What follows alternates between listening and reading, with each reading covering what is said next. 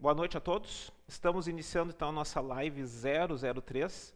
Hoje nós vamos falar sobre plano de contas para dentistas. Vamos falar sobre as duas últimas contas, que são os investimentos e movimentações uh, não operacionais. Então, uh, nós vamos dividir a aula de hoje em dois momentos. Nesse primeiro momento, nós vamos terminar de falar aliás, começar e terminar sobre investimentos e movimentações não operacionais. E na última parte da aula, nós vamos repassar todo o nosso plano de contas completo, juntando o que nós já conversamos na live 1, na live 2 e na live 3.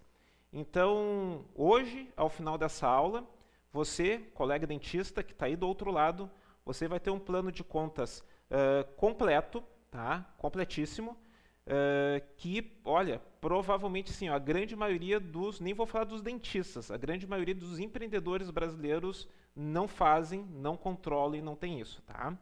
Então nós vamos começar então a falando sobre investimentos. Então o que, que são investimentos dentro da nossa clínica, tá?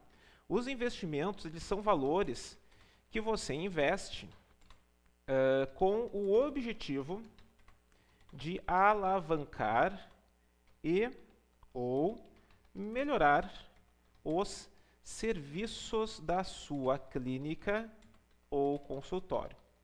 Então, todos aqueles gastos que nós vamos fazer na nossa clínica, com o objetivo de aumentar a nossa receita, com o objetivo de aumentar o nosso lucro, nós vamos jogar de, dentro dessa categoria de investimentos, que se divide basicamente em três tipos de ca categoria, que seria marketing, Uh, aquisição de bem material. E, por último, curso barra consultoria.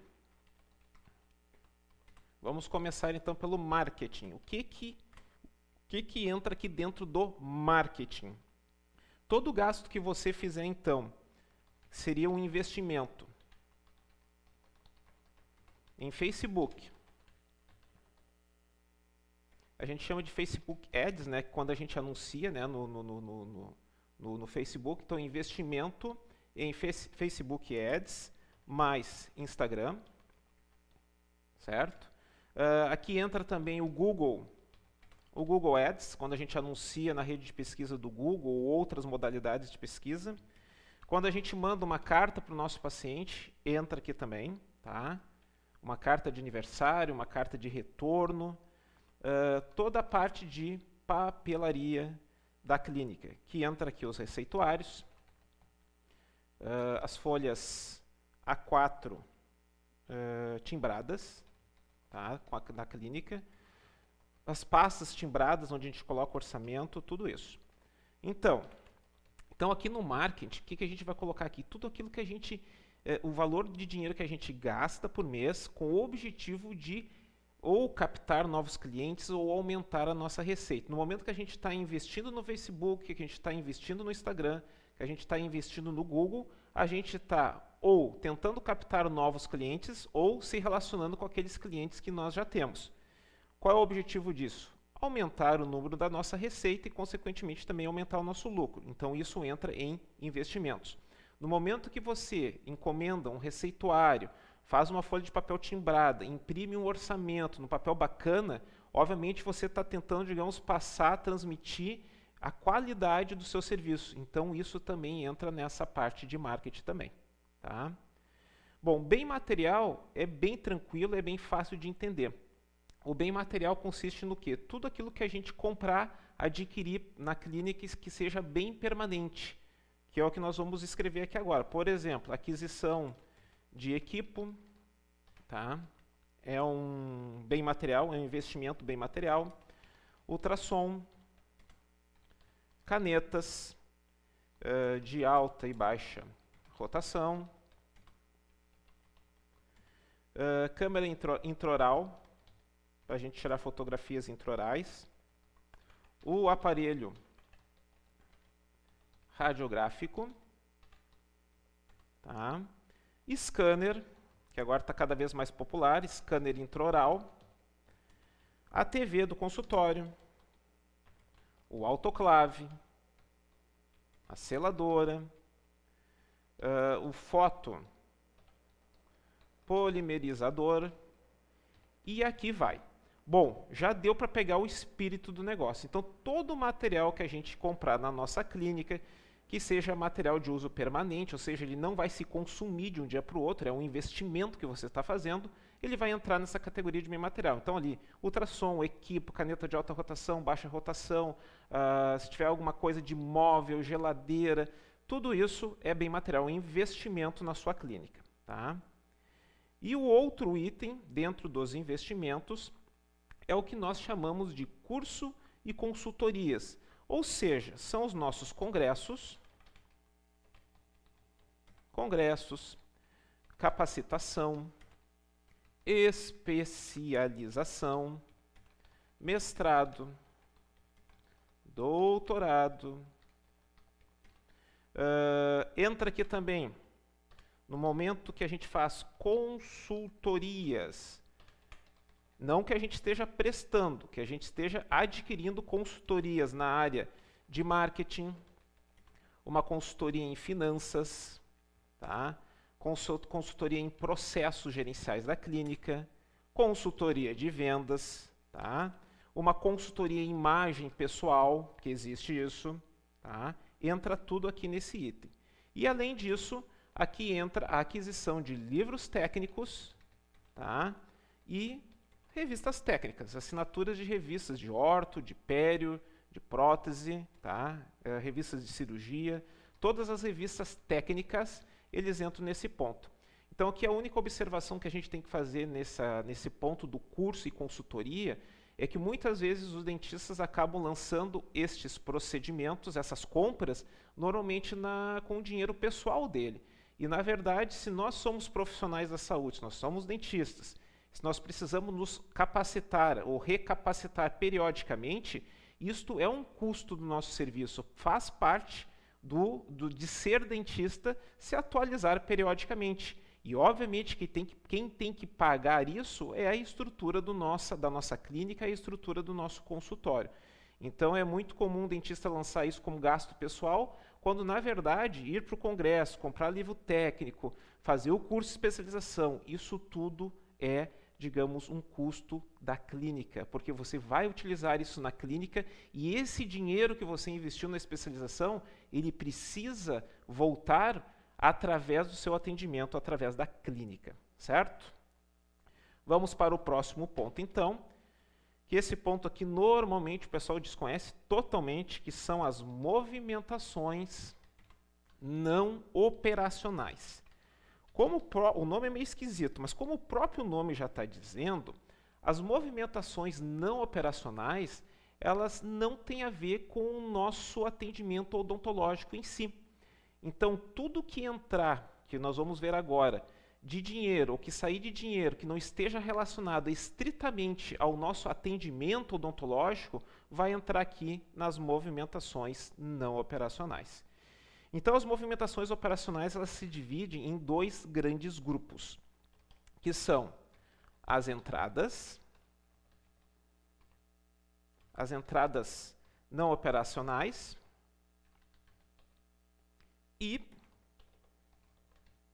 a saída não operacional. Agora, com os exemplos, vai ficar bem mais claro aqui. O que é uma entrada não operacional? Uh, quando um, um, paciente nos paga, isso é uma entrada operacional, ou seja, tem a ver com atendimento odontológico. No momento que a gente faz, por exemplo, uma injeção,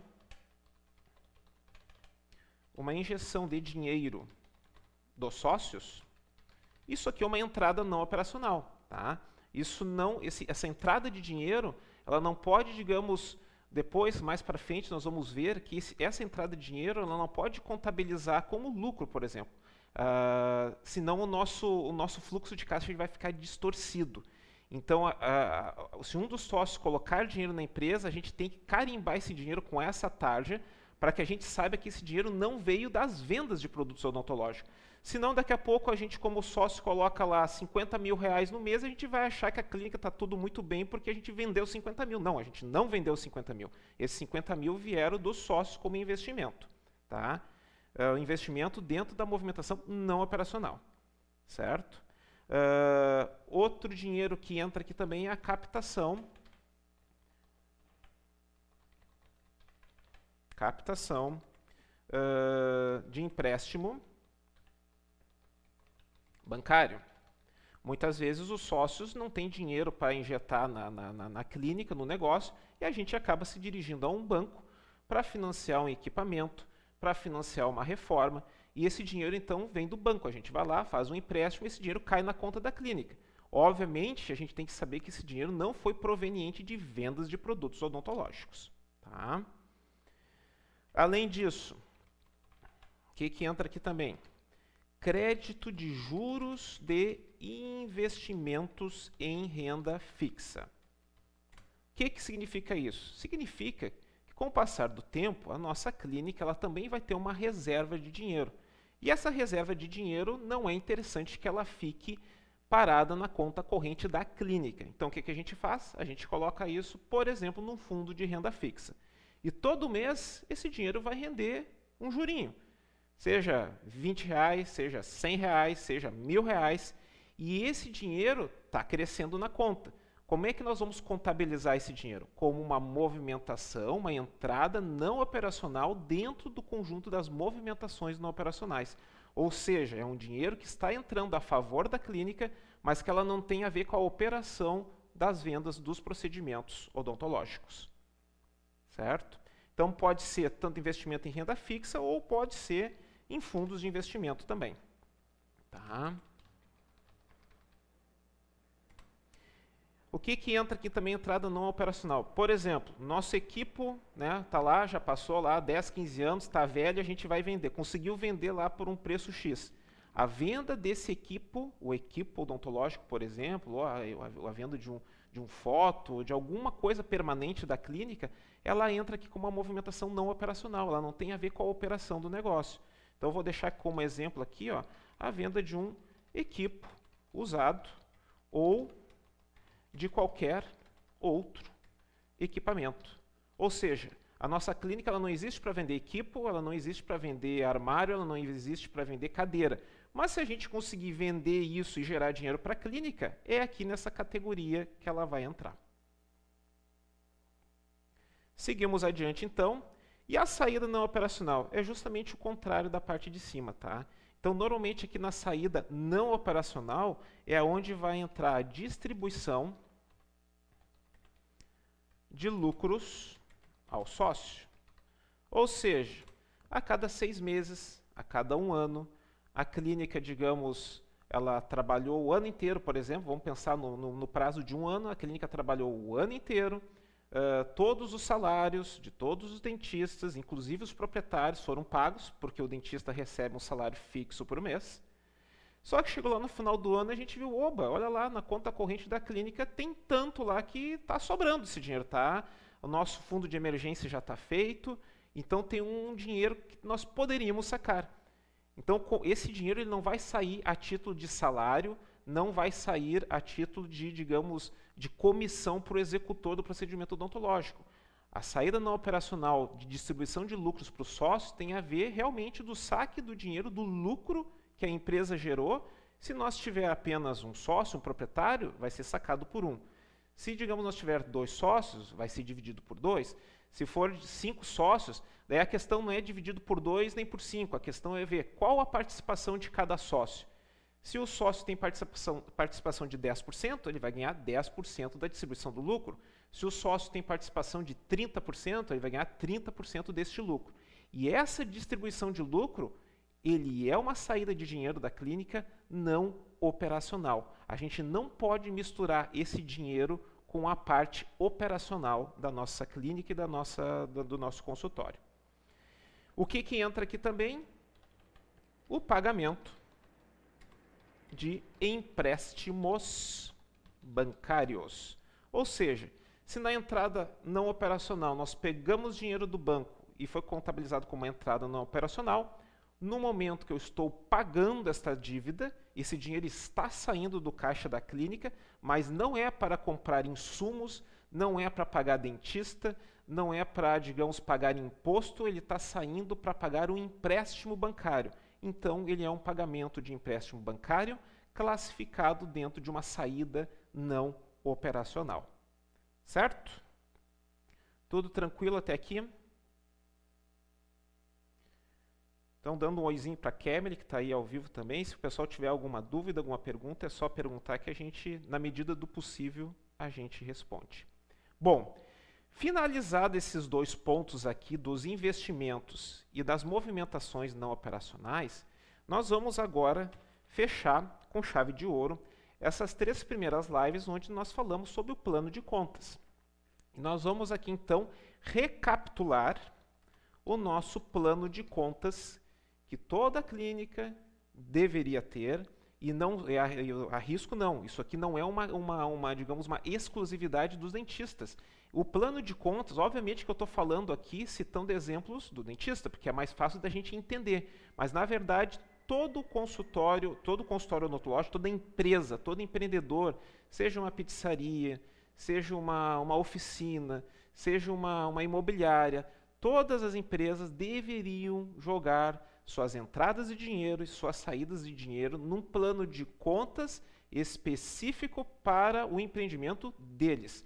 O que nós estamos fazendo aqui hoje é, é, é mostrando o plano de contas que é o que se adequa mais para a função nossa de cirurgião dentista, certo? Então, no plano de contas, a gente viu que o número, o número 1 um eram as nossas receitas. E aqui dentro das receitas, nós tínhamos a entrada de dinheiro,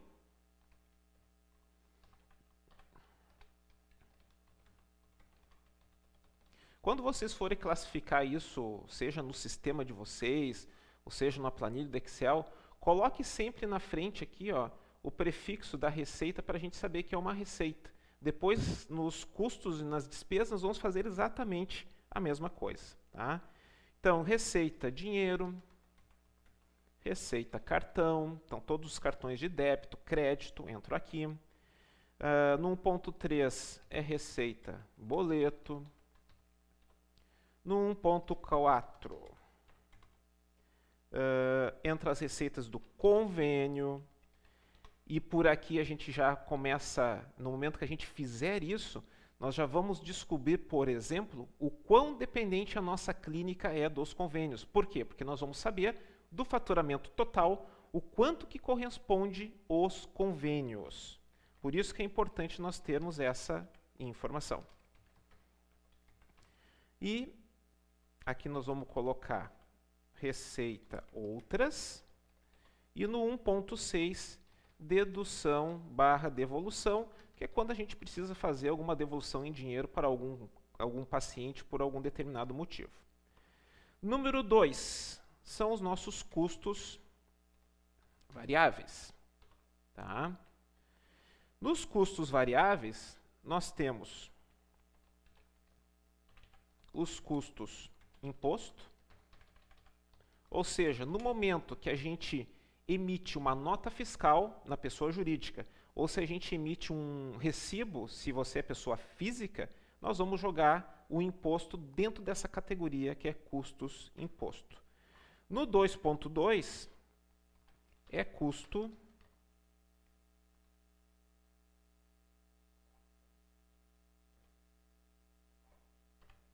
No 2.2 é custo exe, executor. O executor é o dentista que está fazendo o procedimento. Esse executor ele pode ser remunerado por percentual, ele pode ser remunerado por um valor fixo por procedimento, ele pode ser remunerado multiplicando o tempo de serviço por um valor fixo em horas. Tá? Isso tudo está especificado bem detalhado na, na live 002. 2.3 Custo de material. O que, que entra aqui no custo de material? Todo aquele material que a gente utiliza para fazer os procedimentos odontológicos que a gente tenha dificuldade de mensurar. Então entra aqui o algodão, entra aqui, digamos, aquela resina que a gente não sabe quantas restaurações deu para fazer. É, todo o material dentro da sala clínica que a gente consumir, seja luva, Daí luva, ah, quantos pares de luva procedimento? Ah, é um, mas de vez em quando a luva rasga. Para não ficar nessa coisa da miudeza, a gente joga esse material dentro do custo de material, certo? Existe também o curso de parcelamento. O que é o curso de parcelamento? No momento que o paciente paga a gente com cartão, tem custo. No momento que o paciente paga nós com boleto, tem custo também. O convênio, o convênio paga a gente lá, mas na hora de transferir o dinheiro, desconta uma taxa de transferência. Todo esse custo de parcelamento entra aqui. Tá? 2.5. Custo terceiro. O custo de terceiro envolve que os laboratórios, tanto laboratório de prótese, laboratório ortodôntico e aquele material que é o material bem específico e de, de, de, digamos de valor mais alto. Por exemplo, brackets estéticos, tá? um kit clareador, todo procedimento que tem um material, digamos, de um custo maior, nós não vamos distribuir esse custo em todos os procedimentos, nós vamos conseguir jogar ele dentro daquele, daquele procedimento específico. Então, quando tem um, digamos, um material mais, por exemplo, os componentes dos implantes, a gente não, vai, não vamos ratear os componentes dos implantes em todos os procedimentos da clínica. É interessante a gente pegar os componentes e, jogar dentro aqui o custo terceiro. Então, o custo terceiro entra os laboratórios, né, prótese, ortodontia, e entra todo esse material de valor mais alto que a gente consiga, que a gente consegue saber exatamente o valor dele, que é um valor mais alto, em determinado procedimento. E em, em 2.6 fica aqui custo outros. Tudo que não se classificar nos de cima entra aqui no custo outros. 3.0, estamos entrando para as despesas fixas. Você que está me assistindo, se caiu de paraquedas nessa live, não se preocupe. Toda a explicação detalhada disso aqui que eu estou fazendo o resumão aqui agora, está lá na live 001, 002. Não saia da live agora. Termine de assistir. Depois que você terminar de assistir essa live, convido você, vai lá, está gravado no YouTube, live 001, 002. Daí vai estar tá tudo explicadinho minuciosamente. Então, aqui nas despesas fixas, tem a despesa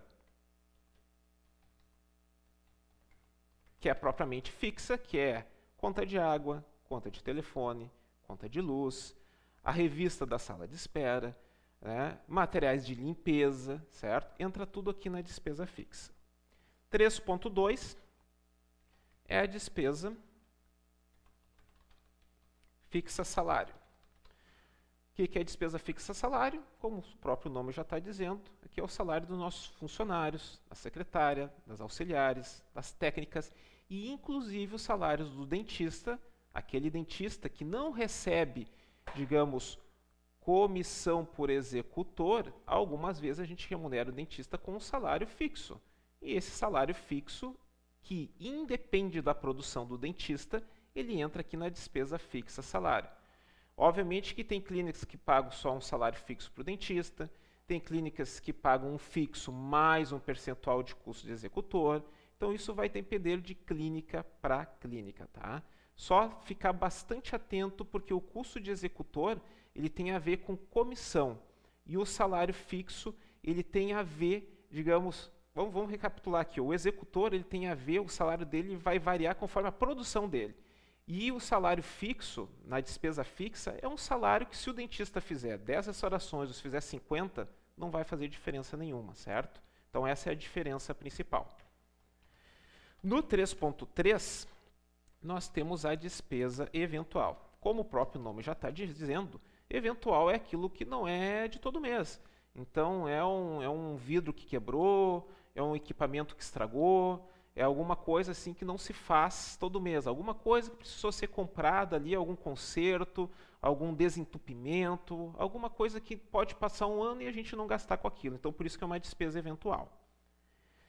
Na, no 3.4, entra a despesa que a gente chama de férias barra décimo terceiro barra indenização. Então, tudo que a gente pagar de férias para nós ou para os funcionários, décimo terceiro, uh, indenização, entra todo neste, neste item do 3.4. E o que não se classificar em nenhum dos itens acima entra aqui no despesa outras.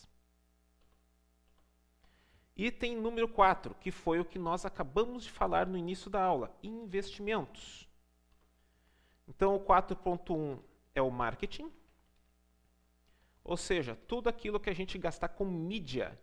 O que, que é mídia?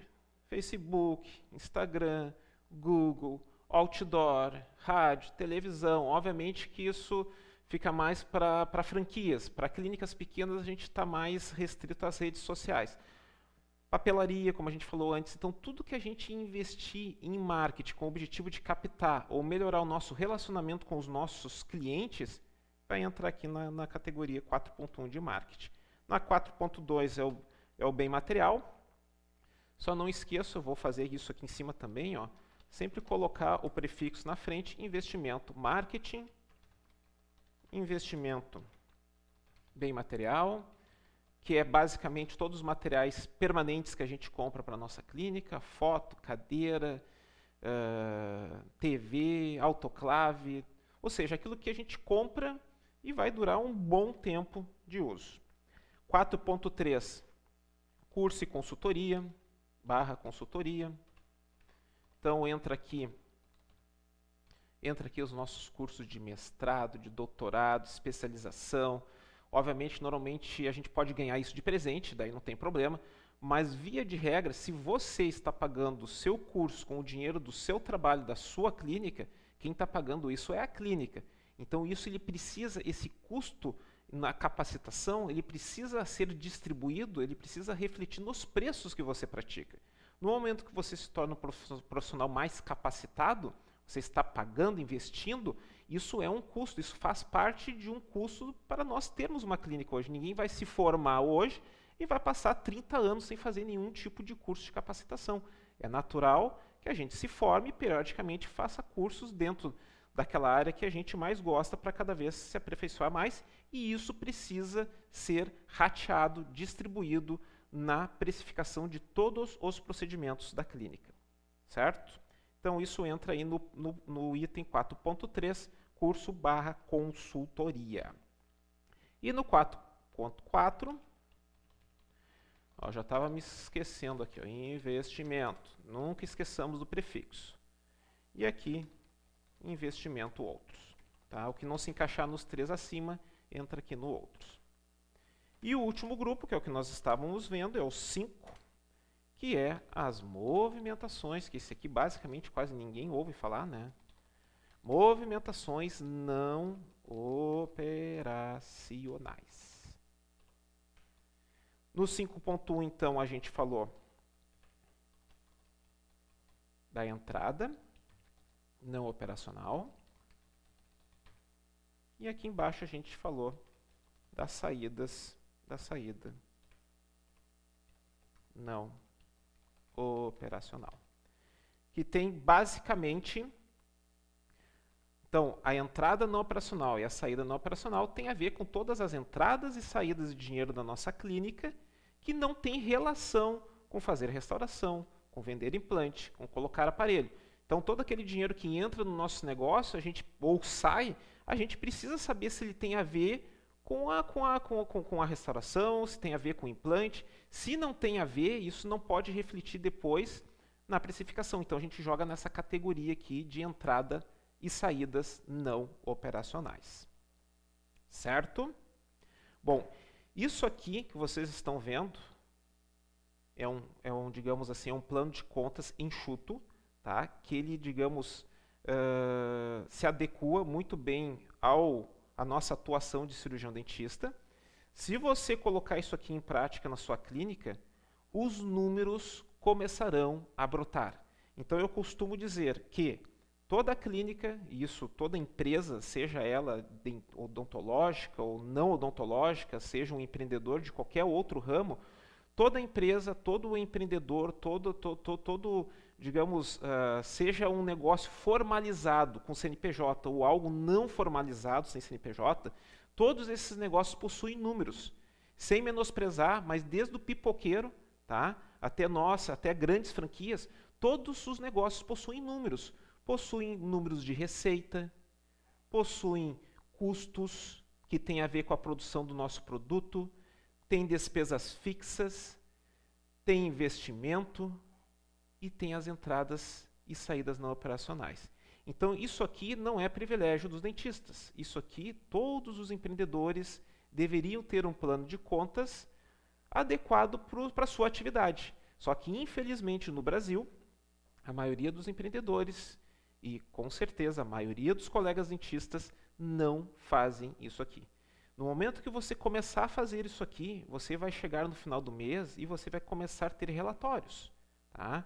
Porque não basta simplesmente a gente classificar as contas. No momento que a gente classifica as entradas e classifica as saídas, no início do mês né, seguinte, a gente vai olhar para trás, ver o mês que passou e vamos ver, vamos ver quanto de dinheiro que entrou, vamos ver quanto de cartão. Qual foi o total das receitas? Qual foi o nosso total de custos variáveis? Que percentual em relação à receita dá isso? Quanto é que foi as nossas despesas fixas? Qual foi a nossa despesa fixa maior? Foi salário? Foi pagamento de férias, indenização, a gente demitiu? Tá? A gente começa a enxergar números. Investimentos. Bah, esse mês eu investi tanto em marketing. Será que eu não investi demais? Ou será que eu não investi de menos? Outra coisa muito importante aqui no marketing é que normalmente, uh, isso não é só os dentistas, tá? Todos os empreendedores também. Tu investe em marketing, mas não faz a métrica do teu investimento. Então, se você investiu 5 mil reais em marketing, quanto de vendas esses 5 mil gerou? Esse dinheiro voltou para a clínica? Não voltou para a clínica? Então, no momento que a gente faz uma ação de marketing, por exemplo, a gente precisa metrificar. A gente precisa saber se isso teve retorno. Porque senão não adianta, senão a gente não sabe se a gente pode investir mais, se a gente pode investir menos, se a gente tem que mudar a nossa estratégia, se a gente vai investir em Facebook, se é o Facebook que dá mais resultado, se é o Google. Então tudo isso, tudo isso eu estou falando aqui, pincelando, porque no momento que a gente tem isso aqui estruturado, a gente se começa a fazer perguntas. E no momento que a gente começa a fazer perguntas, a gente começa a perguntar para qual caminho nós devemos ir, o que, que nós devemos fazer, o que, que ações nós devemos planejar para o futuro da nossa clínica.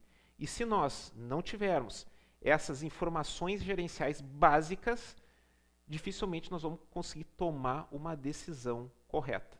Sem falar que nós aqui, o nosso foco é gestão financeira e precificação. Isso aqui é o primeiro passo tá, para a gente precificar corretamente os nossos procedimentos. Não adianta nós iniciarmos, digamos, uma aula com um monte de fórmulas, porque as fórmulas, se você botar aí no Google, você vai achar fórmulas de precificação. As fórmulas da odontologia são as mesmas dos outros negócios, então se você puxar no Google, você vai achar isso. Só que a grande dificuldade que a gente tem quando acha as fórmulas é que a gente não tem os dados para colocar nas fórmulas. Por quê? Porque a gente não faz isso aqui. A gente não carimba, a gente não etiqueta. As entradas e saídas de dinheiro na clínica precisam ser etiquetadas.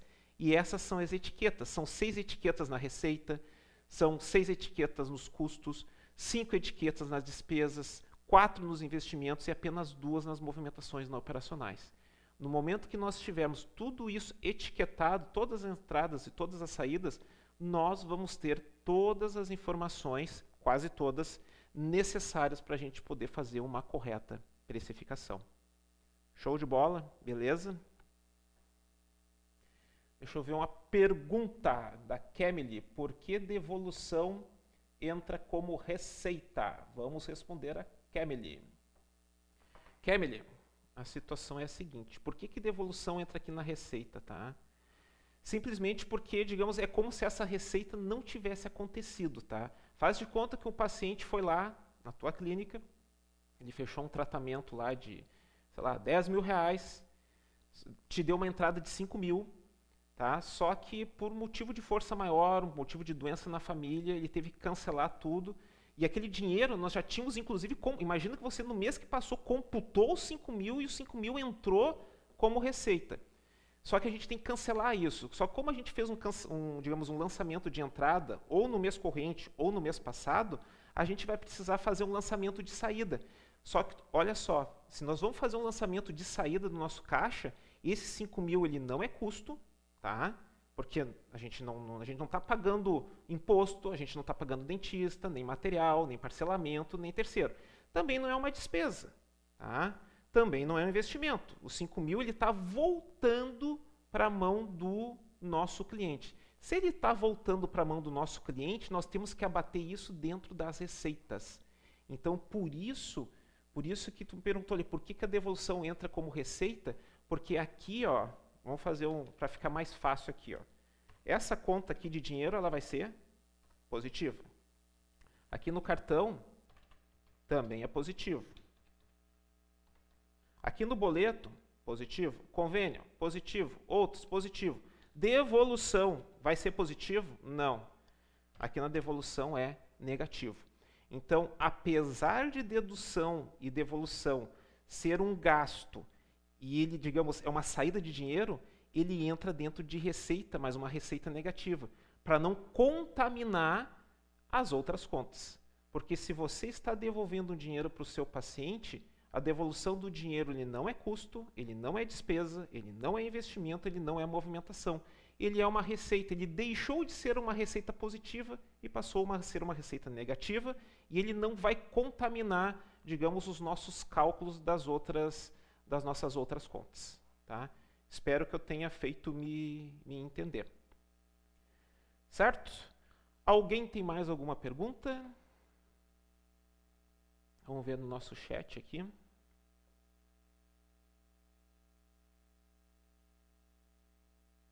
Então tá, pessoal.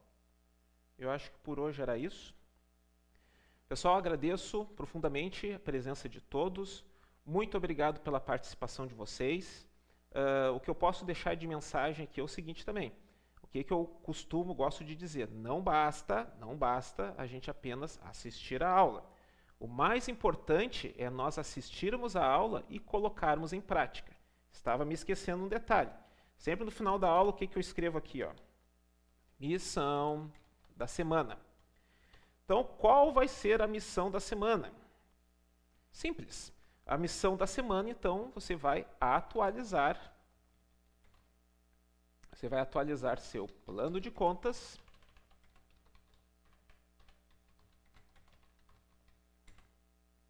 Com os investimentos